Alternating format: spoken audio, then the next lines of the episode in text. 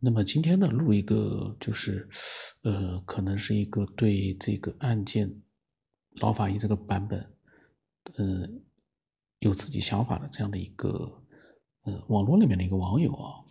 他呢就是说做了一个从常识上和逻辑上呢做了一个点评，他觉得呢，呃，法医的结论啊是不科学的，就是他的论据是不科学的。那么他第一个呢就是。彭加木遗体的干尸上面，尸体上面啊有尸蜡，说呢，因此呢不是饿死的。那么他呢科普了一下，嗯，什么是尸蜡？就是肥胖的尸体呢长期停留在水中或者埋在不通风的潮湿的地方里呢，腐败经常缓慢，经过三到六个月呢，他呢这个反正呢分析了很多啊，这个呢我不管，我们对这个不需要有太多的了解。他说呢，一个成年人的尸体呢形成尸蜡需要六到七个月时间。他说注意啊。肥胖长期在水中不通风的潮湿地方需要六七个月。那么他的分析呢？我们不讲其他的了。他分析的，呃，他说彭加木的时间是盛夏，别说是六七七个月，在那种极其干燥、酷热、大风的环境之下，三个月都会因为湿水风干，嗯，失去形成湿蜡的这样的一个基本要素，就更加不要说是彭加木是一个本来就偏素的一个老人。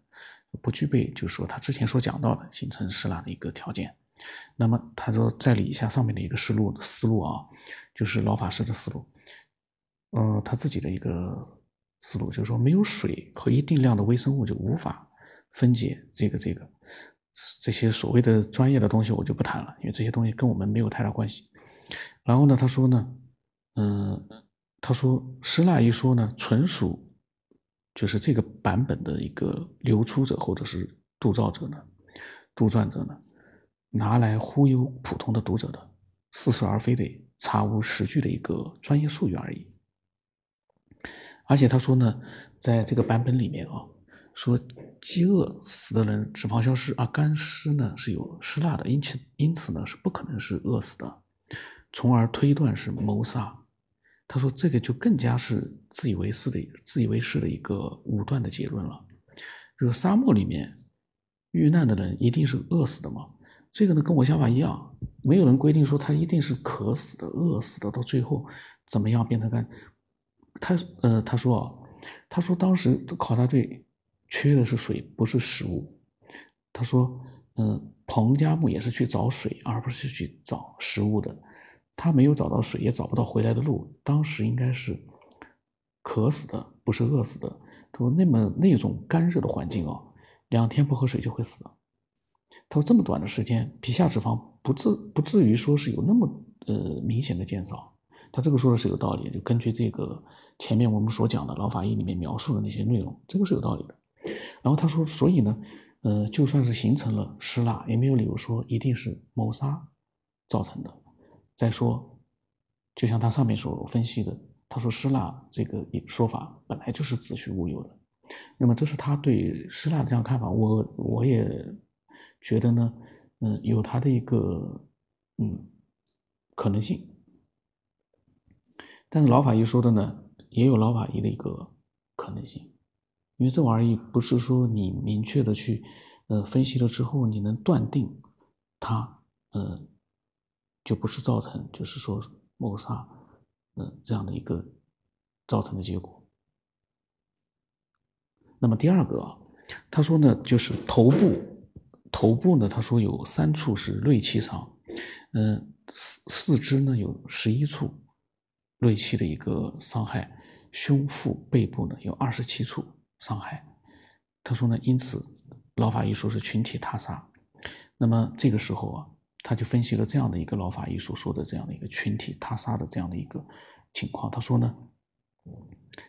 发现这具干尸的时候，距离彭加木失踪已经有二十五年，而且是在强烈紫外线照射下的大风、干热的沙漠当中，尸体呢风干状，绝大多数的肌肉组织早就灰飞烟灭了，剩下的基本上就是被严重风蚀了的骨架而已。法医。是怎么样鉴定出在空骨架里面，特别是背部这么多的锐器伤的？他说，稍微有点地理常识的人都知道，戈壁上常年有强劲的狂风，飞沙走石，有时候甚至能够击碎行驶中的汽车车窗。他说二十五年，这具尸体上有过多少次的飞石撞击？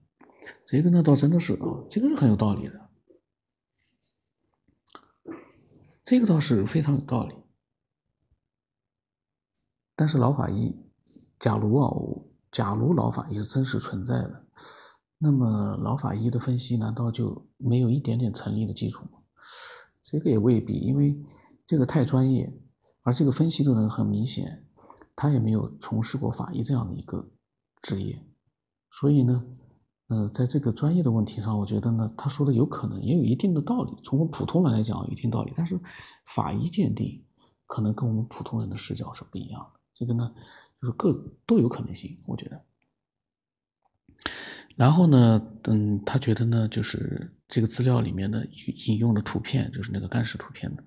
呃，并不是二零零五年的那具干尸，而是二零零七年六月二号在另外一个地方发现的另外一具干尸。他说，作者呢东拼西凑，张冠李戴，图片都用错了。他说，这不会是法医谨慎严谨的工作风格吧？这个呢，嗯，这个呢，我我是这么想的，嗯，网络里面他发表了这样的一篇文章，他的那个照片不会是真正的那个环境下的那句照片，因为那个照片不，既然这件事儿都已经保密了，照片是流不出来的，不可能流出来，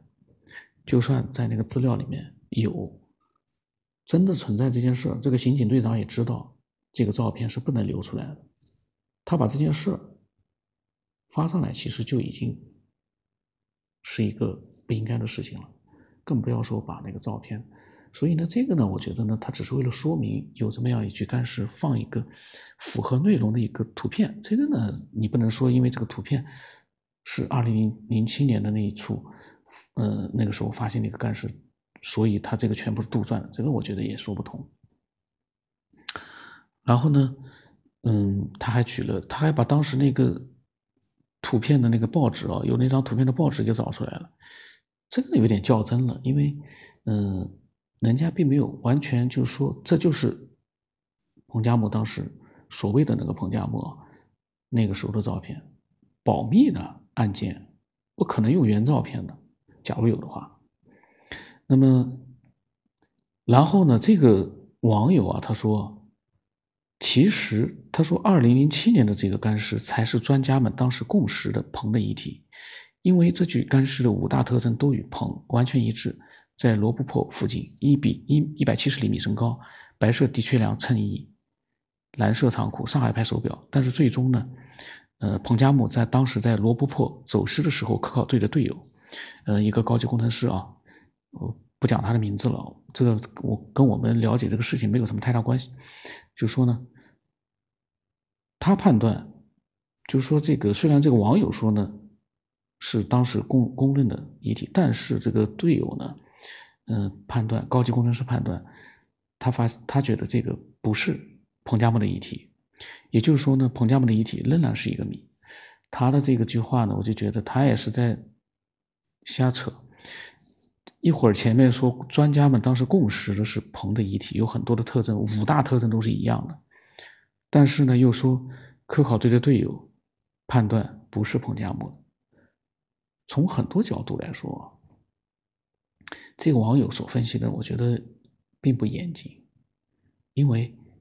五大特征都一样，难道还是另外一个人去冒充彭加木吗？不可能的事儿，这里面也有很多自相矛盾的地方。那么它还有第四点、第五点，我们时间来不及了，我们下一期再录啊。去更远的地方，见更亮的光。